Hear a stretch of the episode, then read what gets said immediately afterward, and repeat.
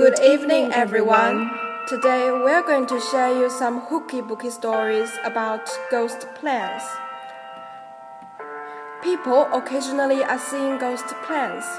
Recently, we received a remarkable story about ghost plant sightseeing from Kelly Ann, which inspired this entire article about ghost plants. Here is the account of the ghost plant formation as seen by Kelly Ann's father. The Phantom Planes.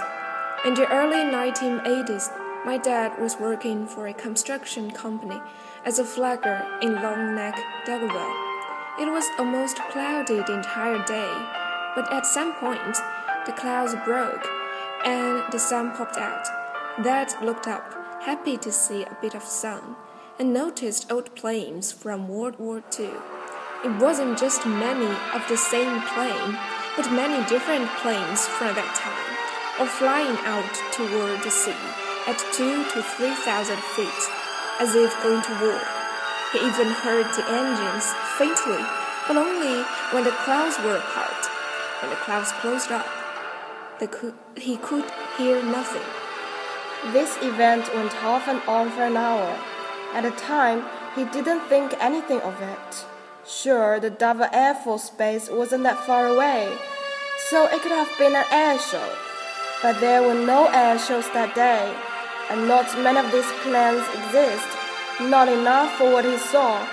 He lost count at a hundred, and they were still coming steadily. Recently, my dad has just finished reading a book that has stories about phantom planes, and this is bugging him. No one at his construction site ever mentioned seeing them, and he thinks he's losing his mind. While I like sharing this story, I would like some closure from my dad. If anyone has seen something similar here in Delaware or any other state nearby, we'd both really like to know. Kelly Ann's father's account begs the question Can ghosts of planes be seen in the sky? Reports of ghost planes have surfaced for decades from around the globe, so people are definitely seeing something. It is commonly theorized that some ghosts of people and animals are nothing more than residual energy, a non reactive, pre recorded event from the past that occasionally replays to witness much like a short movie scene. We can therefore speculate that ghost planes which are definitely not living, might also be a form of residual energy that is observed from time to time when the conditions are right.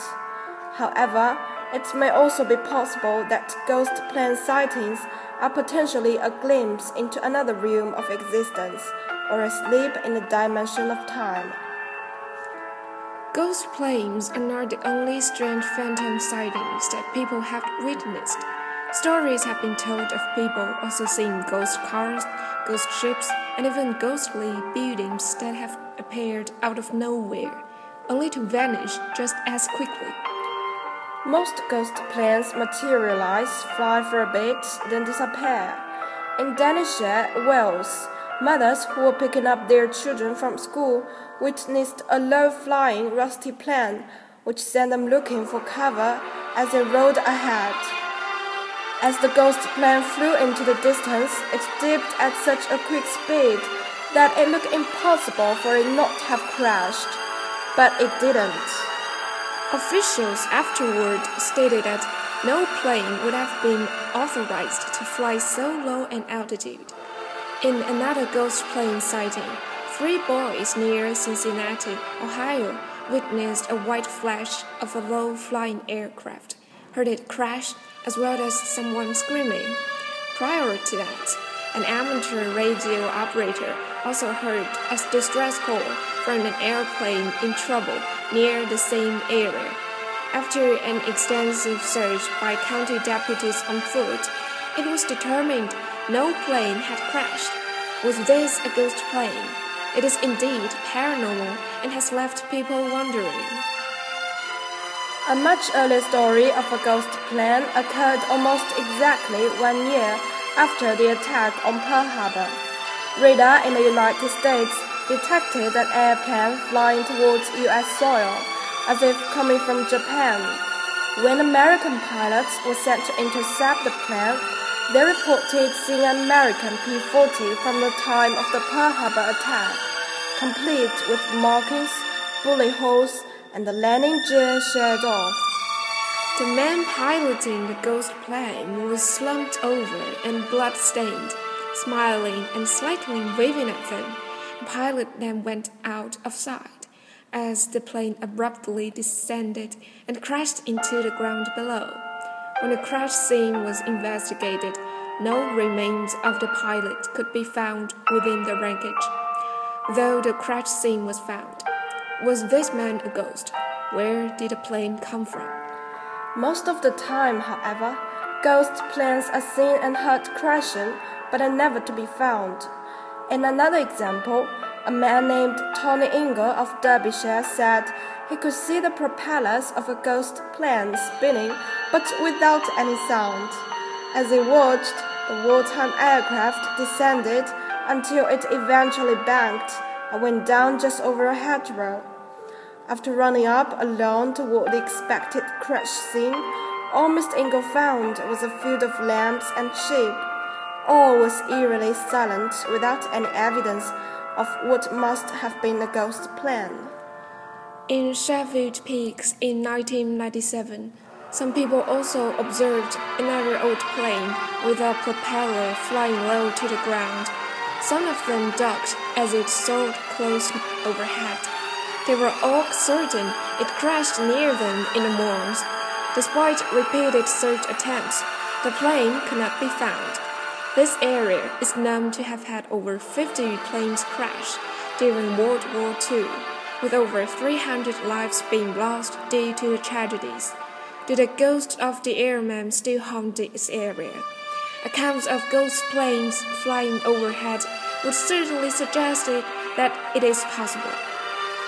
There are other accounts of ghost planes crashing but never being found. In one such example that occurred near Long Island in 1997, witnesses in Westbrook, Connecticut, observed a single engine plane crash into the water, but with no splash. No planes were reported missing, and no evidence of the crash could be located within the chilly waters. In the 1950s, Three women from Ovando, Montana, witnessed a smoking plane with what looked to be parachutes coming out of it. Two days later, a young boy in the same region reported having seen an explosion near his home around the same time the woman had seen the ghost plane. Several searches left authorities scratching their heads as no airplane wreckage was ever discovered. Another case occurred in 1955 where many search parties converged upon Duck Hollow, Pennsylvania, after witnesses saw a plane crash into the mountains. At least 10 people witnessed a ghost plane flying at a low altitude and in trouble. The troubled Phantom aircraft made its way over a hill and a crash sound was heard. Of course, all attempts at locating the airplane by land and air were futile. Incredibly, multiple distress flares were spotted at different times in the sky above the same area two days later, and the search resumed. No evidence of a plane was ever found. When we consider these eyewitness accounts of ghost planes, we must also keep in mind that in most cases local airfields did not have any record of these planes flying in the area, nor were any aircraft or people reported missing. So the next time you're outside, perhaps you should observe the sky a bit better. It is quite possible that you too might catch a quick view of a ghost plane.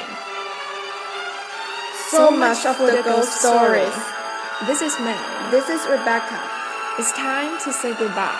Do remember to get on the ferry to, to Babel Tower next time.